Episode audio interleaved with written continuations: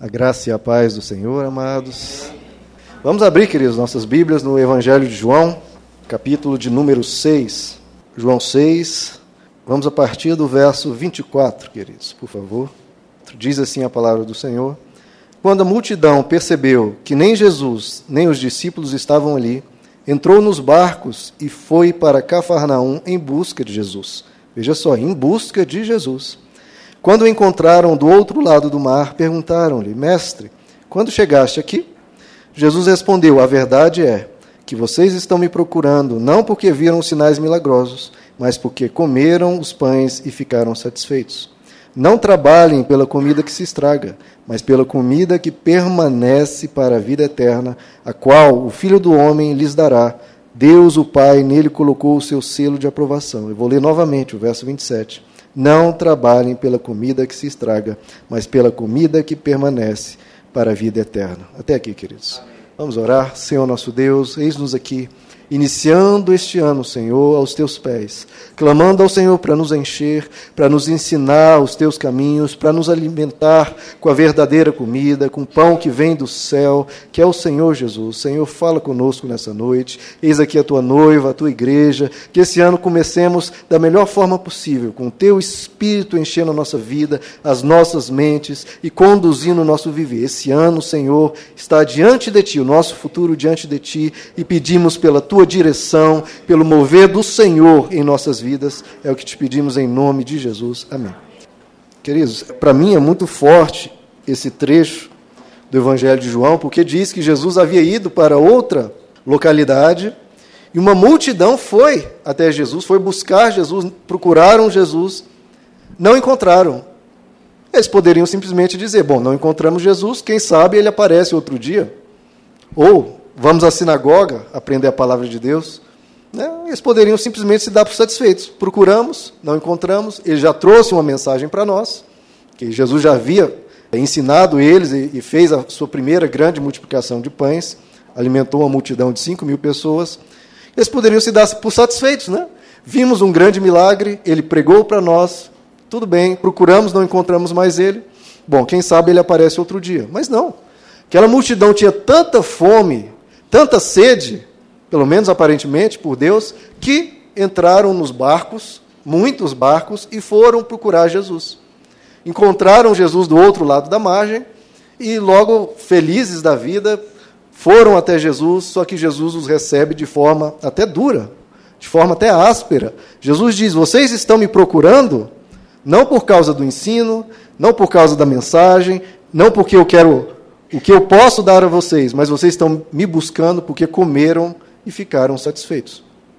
Então Jesus já jogou limpo com eles, falou: vocês estão atrás de mim só para receber. E só para receber alimento, só para vocês poderem receber bênçãos, prosperidade, etc. Mas não estão atrás de mim ou me buscando por quem eu sou, por, pelo que eu posso fazer na alma de vocês. Não, vocês estão buscando, como Jesus diz, uma comida que estraga. Estão buscando pão, estão buscando um carro, estão buscando um automóvel, tudo isso estraga.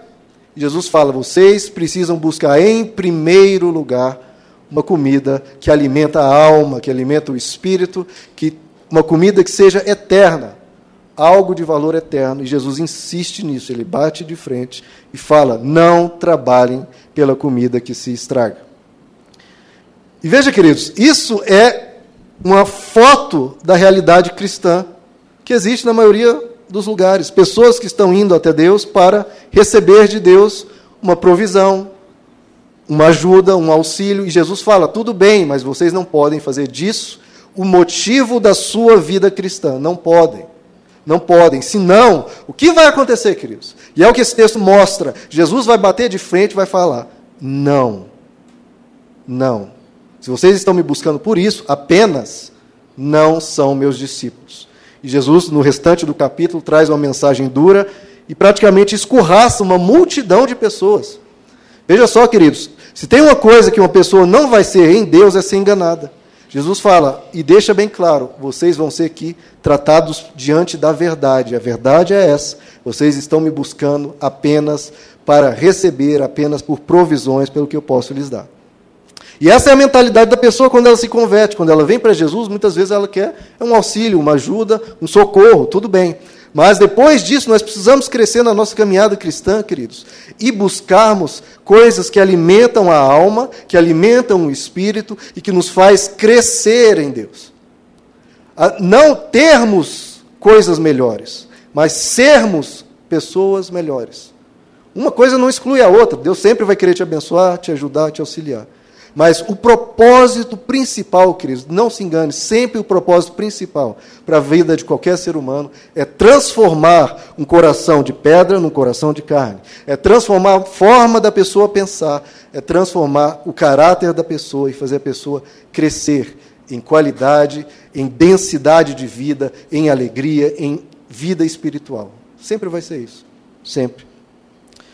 Então, o que nós precisamos, queridos, é depois que a gente vem para Jesus, é uma mudança de mente. É isso que o apóstolo Paulo diz em Romanos 12. Vocês, todos nós, precisamos não nos amoldar ao padrão de pensamento do mundo. Porque o mundo pensa assim: eu quero o meu alimento, eu quero a minha provisão, eu quero o meu socorro. Esse é o pensamento do ser humano natural. Olha, eu tenho um problema, eu quero resolver. Eu estou com fome, eu quero comer. E Jesus fala: olha, isso não basta. Isso não satisfaz quem o ser humano é por dentro.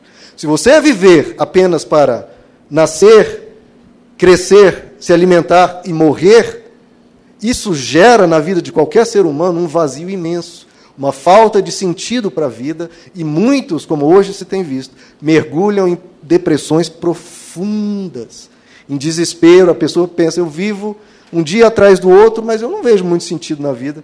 Eu acordo, tomo café, trabalho, almoço, volto a trabalhar, janto. E é o que Jesus está dizendo: vocês estão trabalhando apenas pela comida que se estraga. E Romanos diz: mudem a forma de pensar, transformem-se pela renovação da vossa mente.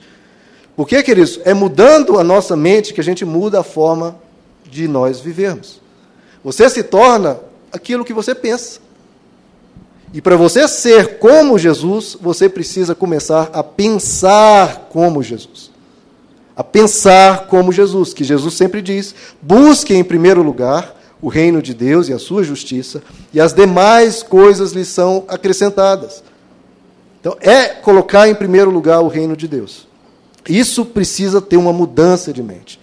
E eu comentei na, na mensagem anterior, e vou continuar a partir de agora, que Salomão, o rei Salomão, filho de Davi, um dos homens mais sábios da história humana, ele conduziu um experimento um experimento psicológico, um experimento da alma, justamente sobre esse assunto. Para descobrir o que, que faz a vida valer a pena. O que, que faz a vida ter sentido? O que, que realiza a alma do ser humano? Não o corpo físico. O corpo físico se satisfaz com a comida, se satisfaz com a bebida, se satisfaz com, com o descanso. Mas o que, que satisfaz a alma humana? E, e, e Salomão ele se pergunta: o que é que faz a vida valer a pena? Que, que faz a vida valer a pena? Está lá em Eclesiastes, o livro de Eclesiastes é belíssimo. Então, ele, de posse de uma riqueza quase infinita, Salomão foi um homem de uma riqueza que sequer era possível de mensurar. Ele começa a testar, e ele testa oito coisas para ver quais delas vão trazer sentido para a vida dele. Oito coisas ele testa. Nós lemos o, trecho na, lição, na mensagem anterior. Ele testa oito coisas. Primeiro, ele testa alegria artificial, alegria que vem através do vinho, através da bebida. É, hoje temos outras opções, tem as drogas, tem o cigarro. Então ele testa essa alegria que pode ser conseguida através de algo que você ingere, um vinho, um, um remédio, uma droga. Ele testou isso, número um. Número dois, ele testou realizar grandes projetos.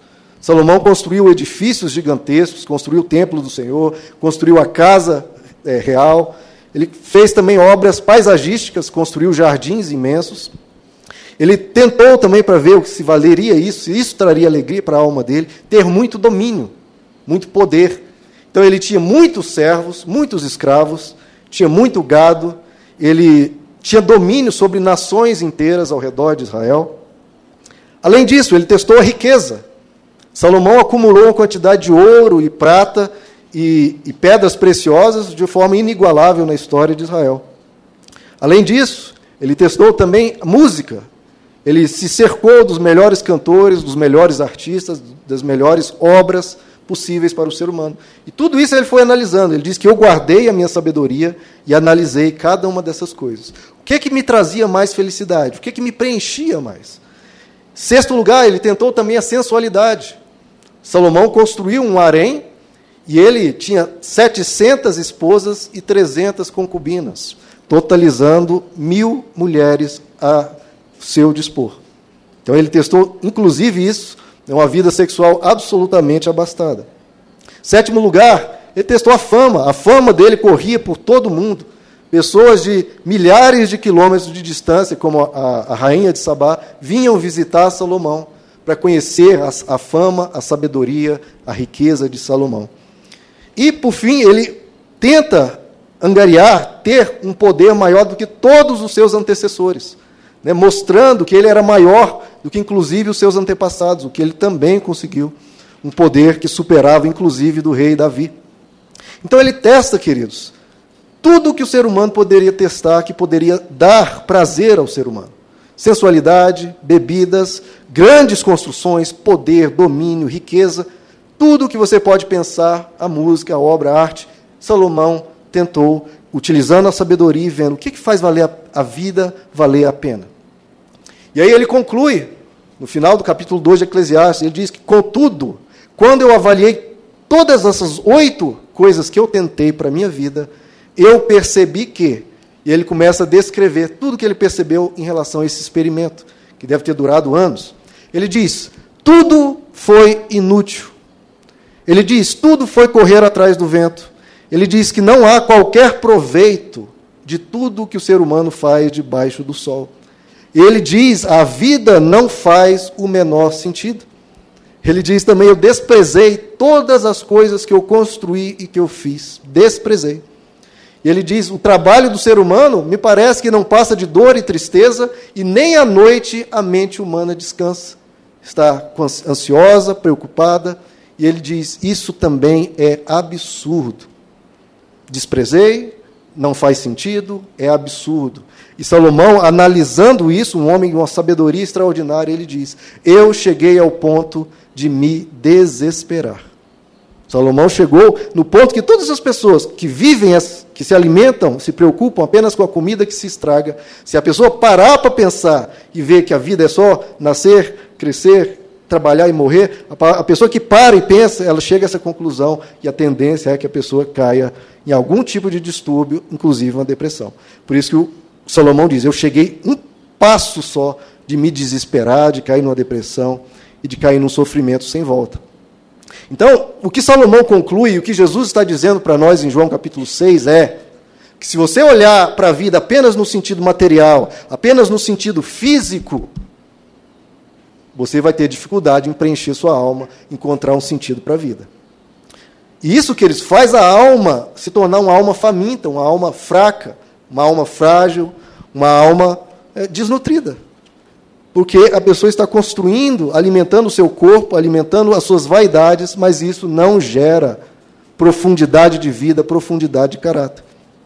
E Salomão ele se desespera, porque quando ele começou esse experimento, queridos, ele achava que ia encontrar que uma dessas oito coisas que ele testou, uma delas haveria uma resposta, ou mais de uma. E ele não esperava que quando concluísse o experimento, ele ia ver, peraí, mas nenhuma delas me satisfez, todas elas me parecem futilidade, me parece superficial, por que, que eu vou me alegrar com, com vinho? Isso é artificial. Por que construir um prédio imenso? O que, que isso faz da minha vida ser algo melhor? O que, que faz ter mil mulheres? Para que isso? E ele foi vendo tudo isso e a, a vida é fútil, a vida é superficial, a vida é só isso. Ele achava que encontrar uma resposta em alguma dessas oito coisas que testou, e nenhuma delas trazia uma profundidade de vida de ele deitar na sua cama e se sentir realizado. Nenhuma delas. Só que o interessante é que Salomão ele não desistiu. Como muitas pessoas desistem, Salomão não desistiu. Ele fala: não, tem que ter algum sentido na vida. E aí ele se lembra. Interessante. Aí o, o crente, o cristão, se lembra: peraí, dessas oito coisas que eu testei, nenhuma delas tem Deus. E aí ele vai, não, peraí, eu tenho que, para a vida fazer sentido, se a vida vem de Deus, a vida vai para Deus, peraí, a gente tem que colocar Deus nessa equação. E aí ele começa a investigar, e aí eu quero que vocês abram comigo a resposta que Salomão vai encontrar, e que é o que Jesus diz. Abra comigo em Eclesiastes capítulo 3. Vejam o verso 11, queridos. Ele traz Deus, ele começa a falar sobre Deus e ele põe no verso 11. Vamos do verso 9, vai. O que ganha o trabalhador com todo o seu esforço? Veja que ele continua o seu questionamento. E aí ele vai trazer Deus para a história, para a equação. Eu tenho visto o fado que Deus impôs aos homens. Ele fez tudo apropriado ao seu tempo. Também pôs no coração do homem o anseio pela eternidade. Veja que já começa a sair da futilidade, da superficialidade, ele começa a ir para coisas mais profundas. Também pôs no coração do homem o anseio pela eternidade. Mesmo assim, ele não consegue compreender inteiramente o que Deus fez. Descobrir, veja, descobrir. Então, na, foi na, nesse experimento, nessa avaliação, que ele começa a descobrir. Descobrir que não há nada melhor para o homem do que ser feliz e praticar o bem enquanto vive. Ser feliz e praticar o bem enquanto vive. Descobrir também que poder comer, beber e ser recompensado pelo seu trabalho é um presente de Deus. Sei que tudo que Deus faz permanecerá para sempre. E a isso nada se pode acrescentar e disso nada se pode tirar. Deus assim faz para que os homens o temam. Agora veja comigo no capítulo 12 de Eclesiastes, onde ele vai chegar à sua conclusão final. Eclesiastes 12, verso 13. Agora que já se ouviu tudo, aqui está a conclusão. Tema a Deus e obedeça aos seus mandamentos, porque isso é o essencial para o homem. Bom, queridos, então, após ele testar as oito coisas que ele testou, todas essas oito coisas materiais, nesses versos que nós lemos, Salomão lista cinco coisas que ele não havia testado. Oito primeiras que eram materiais, físicas, terrenas, e depois ele vem para cinco outras coisas, que ele conclui, isso sim traz vida para a alma do ser humano. E essas cinco não faziam parte do grupo das oito, que é o que o ser humano busca: riqueza, fama, vida sexual, poder, domínio, etc. E ele vem para cinco outras coisas, que são cinco espiritualidades. Ele fala de sermos felizes, sermos gratos, tratar a vida como um presente de Deus. Ele fala sobre praticar o bem, guardar os mandamentos. Fala sobre o anseio que Deus colocou no coração do ser humano, que é a eternidade. Ele fala sobre temer o Senhor, caminhar com Deus. E por fim, ele fala de que tudo que Deus faz permanecerá. Cinco coisas que nós vamos ver, cada uma delas aqui rapidamente. Agora, uma diferença que, que há entre as oito primeiras materialidades e as cinco espiritualidades é que as materialidades são coisas quantificáveis. Eu tenho um, dois, três, dez, cem, mil. E, as, e já as espiritualidades são coisas que trazem qualidade. Coisas que trazem qualidade para a vida do ser humano. Não é a quantidade que interessa. É a qualidade do que está sendo colocado no seu coração, na sua alma. É o que Jesus diz: não acumulem para vós outros tesouros na terra, coisas que você pode contar, quantidades. Acumule para você tesouros no céu. Construa para você uma alma, um espírito, uma vida com Deus, porque isso preenche o ser humano. Jesus chegou a dizer naquele mesmo capítulo que ele dá uma dura nas pessoas que estão buscando a ele apenas por riquezas. Ele diz: a carne para nada aproveita, é o espírito que vivifica. É o espírito que vivifica. Se você tentar viver uma vida como de um animal, apenas de coisas físicas, você vai se sentir vazio. É o espírito que vivifica o ser humano. Então, a primeira espiritualidade que Salomão traz é: nós precisamos ser felizes e gratos com o que nós temos. Ele diz: Eu descobri que poder comer, beber e ser recompensado pelo seu trabalho é um presente de Deus. Veja, antes ele havia concluído: comer, beber, trabalhar.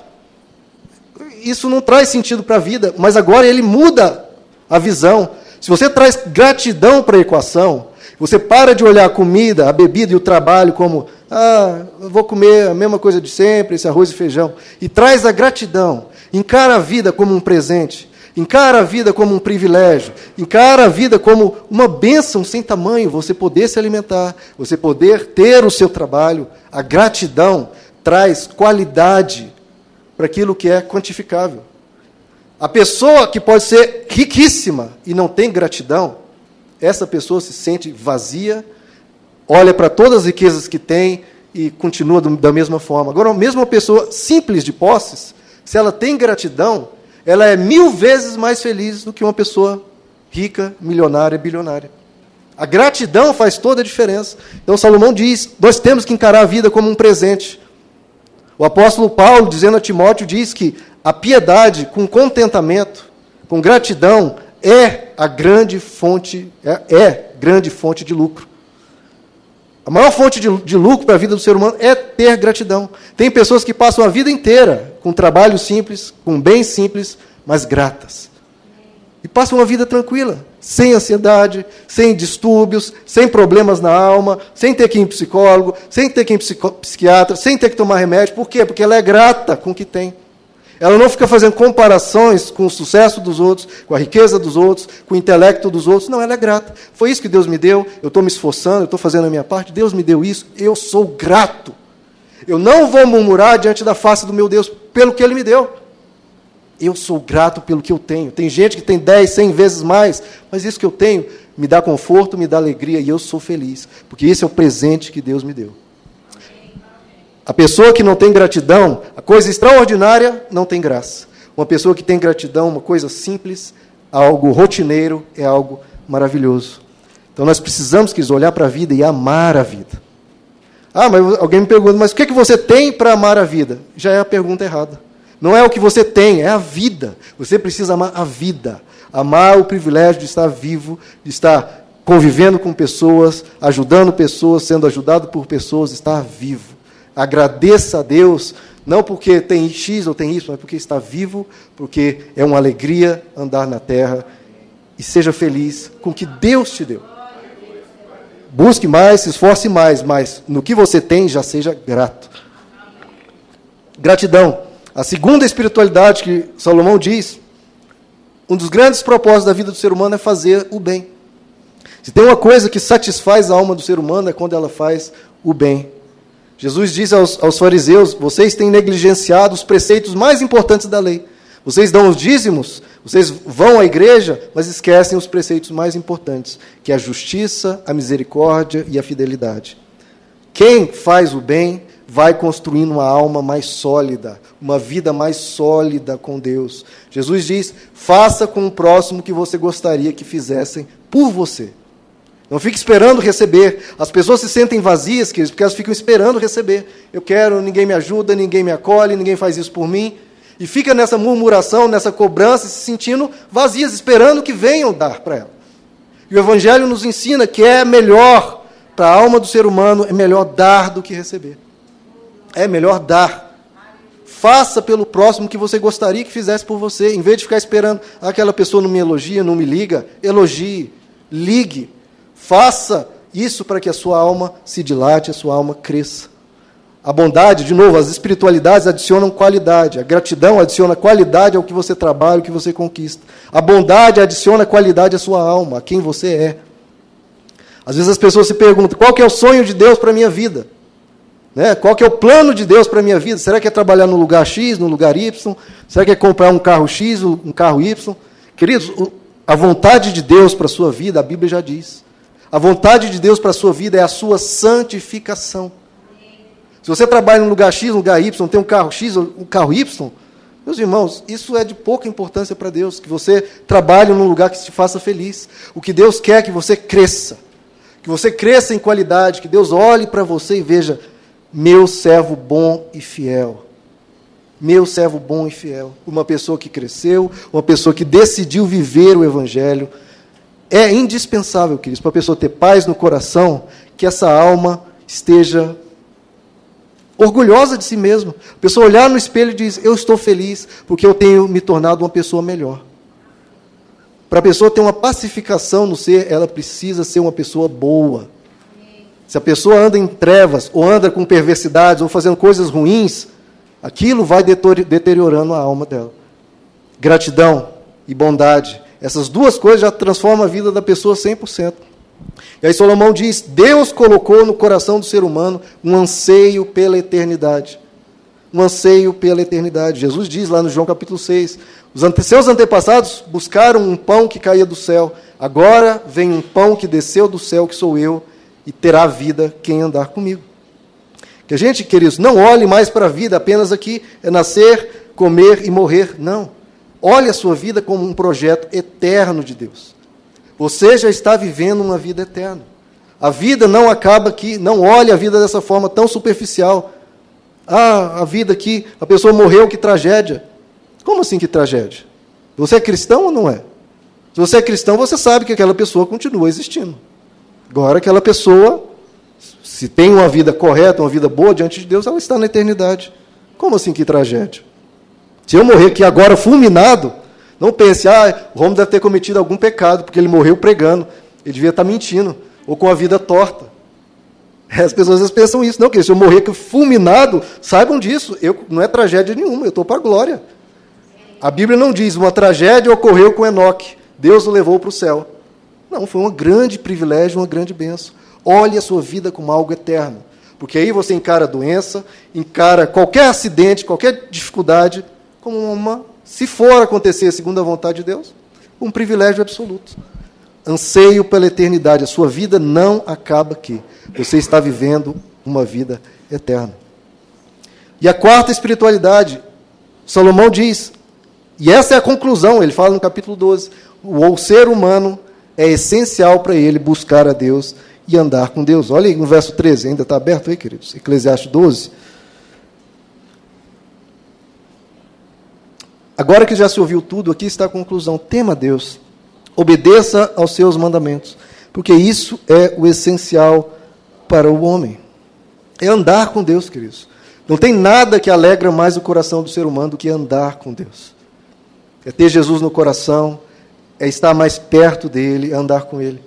Jesus diz lá em Lucas 10, né, Marta estava trabalhando, estava organizando a casa, preparando o banquete, e Maria se assentou aos pés de Jesus e estava conversando com Jesus, ouvindo Jesus. E Marta vem até Jesus e fala: Jesus, você não está vendo? Eu estou trabalhando aqui como condenada, estou me esforçando, estou aqui produzindo o banquete, organizando a casa para dar uma melhor recepção. E Maria está aí, folgada, sem trabalhar, sem fazer nada. E Jesus diz: Marta, Marta, você se está preocupada e inquieta por tantas coisas. Né? Como nós muitas vezes estamos aqui, preocupados, inquietos por tantas coisas. E aí Jesus diz algo lindo: Todavia, apenas uma coisa é necessária. Apenas uma coisa. O que é essa uma coisa que é necessária para o ser humano?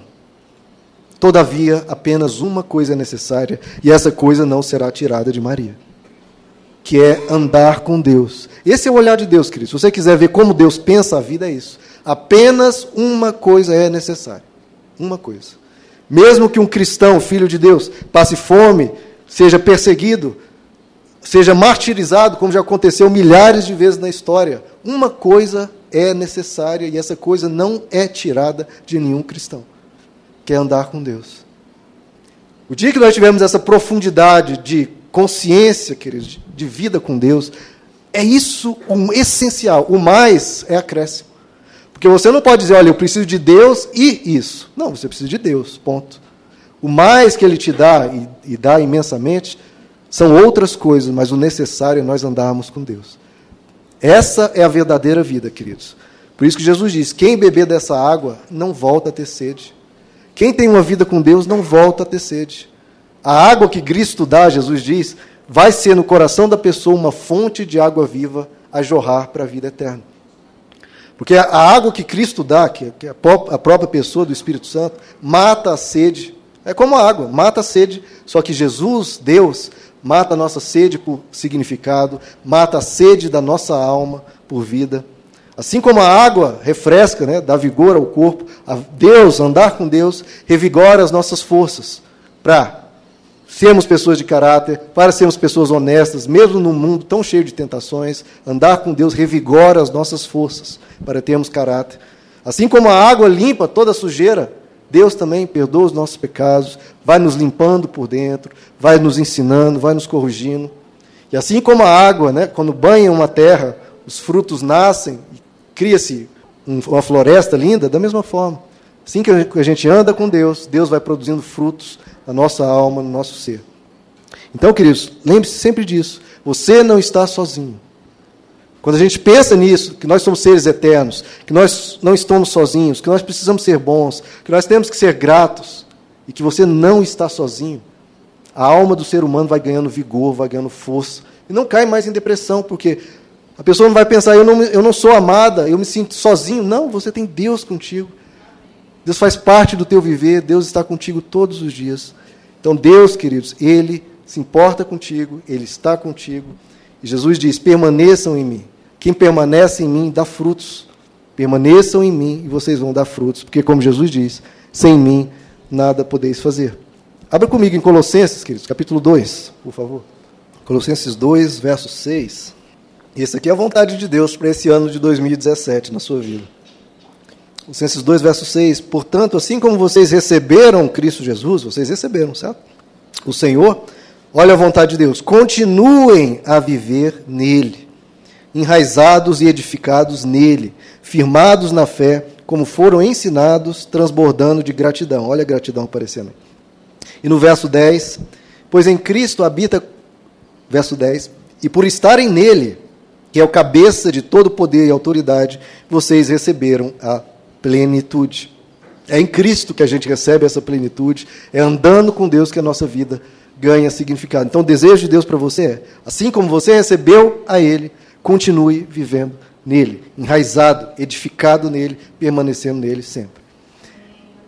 Gratidão dá qualidade a tudo que você tem. Bondade dá qualidade a você como ser humano.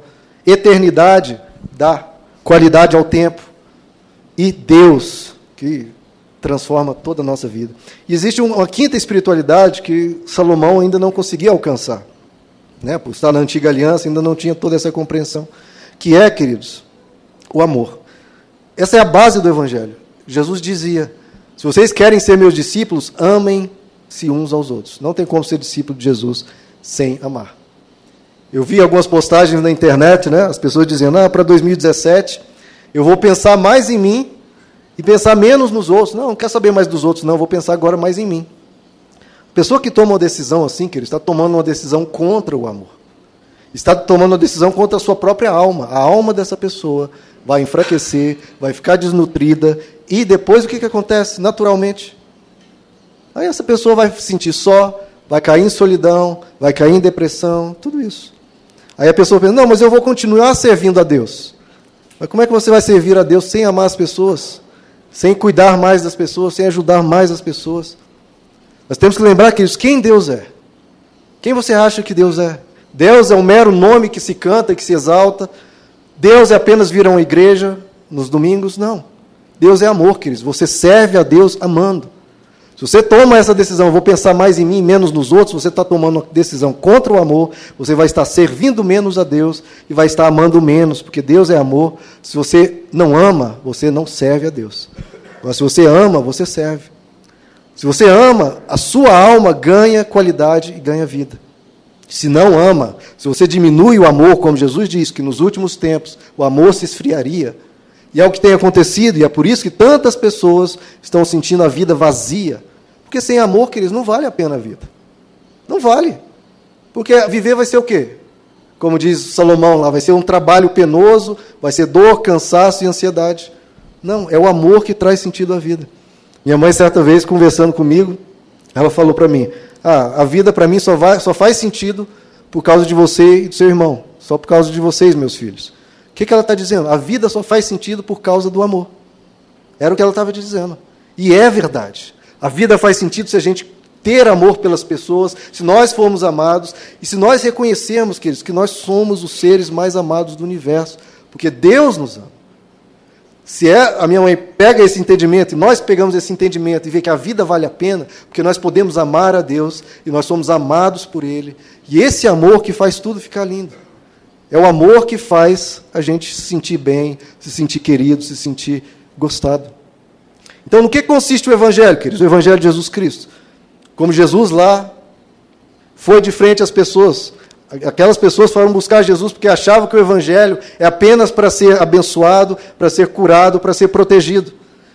E Jesus diz: a vida do homem não consiste na abundância de bens que ele possui. Tem gente que tem tudo, todas as riquezas possíveis, e ainda assim está morta por dentro. Essa pessoa cai nas oito materialidades que Salomão testou e a vida não vale a pena. No máximo, a pessoa consegue adicionar uma espiritualidade, que é a gratidão. Mas isso não é o bastante. O Evangelho não se trata apenas em ser abençoado e protegido. No que consiste o Evangelho de Jesus Cristo? Ah, não é apenas ser abençoado e protegido, não. É também uma mudança de caráter. É uma transformação dos nossos valores, dos nossos princípios. Sim, é isso também. Mas não é apenas isso, porque tem gente que é rica, tem as bênçãos, tem caráter, é uma pessoa honesta, uma pessoa ética, e ainda assim está vazia. Então o evangelho não é apenas ser abençoado, não é apenas mudança de caráter. O evangelho também, você pensa, ah, bom, o evangelho também é ter vida eterna. Sermos abençoados, mudança de caráter e, tem, e ter vida eterna. Mas isso não basta, sabe por quê, queridos? Porque tem gente que tem riquezas, tem gente que tem caráter, mas ela não quer viver mais. Não é questão de ter vida eterna, a pessoa não quer viver mais um dia. Ela se sente vazia. Então, isso não basta. Essas, as bênçãos, mais a gratidão, mais a bondade, mais a eternidade não basta. Nós precisamos trazer para a nossa vida Deus e precisamos trazer para a nossa vida o amor. É isso que termina de preencher a vida, que dá sentido à vida. É o amor que nos faz ter valor, que dá, nos faz ter, dar valor à vida. E o amor de Deus se expressa em tudo isso, em cuidado, em bênçãos e nos guardar. Mas é o amor que faz a vida fazer sentido. Tanto é que, por que, que a vida surge de Deus? Porque Deus é amor. Deus sendo amor, surge vida dele. Surge vida de nós à medida que a gente ama. Quanto mais você amar, mais você vai se sentir vivo. Mais a vida vai fazer sentido, mais você vai estar uma vida plena. Quanto mais você. Porque o egoísta, ele não produz vida. O amor, sim, gera vida. O egoísta, ou não gera nada, ou gera morte. É o amor que gera vida. O amor, queridos, faz o simples ser incrível. O amor adoça a vida. Só há realidade no amor, queridos. A vida só vale a pena no amor. Como minha mãe disse, a vida vale a pena por causa de vocês, meus filhos. Então a vida vale a pena porque nós podemos amar a Deus e somos amados por Ele. A Bíblia diz que Deus demonstra o seu amor, tendo Cristo morrido por nós, quando ainda éramos pecadores. Ele prova, demonstra que somos amados. A gratidão traz qualidade para o que você tem. A bondade traz qualidade ao seu caráter. A eternidade traz qualidade ao tempo. Deus traz qualidade a tudo. E o amor traz qualidade a todos os relacionamentos. Quanto mais você ama, mais os seus relacionamentos, tanto com pais, como com filhos, como com cônjuges, faz tudo ficar mais bonito. Abra comigo em 1 Coríntios, capítulo 13, com o qual eu fecho aqui a nossa mensagem. Então, o que, que traz riqueza para a alma, queridos? O que, que faz o ser humano se sentir pleno? se sentir preenchido, se sentir realizado.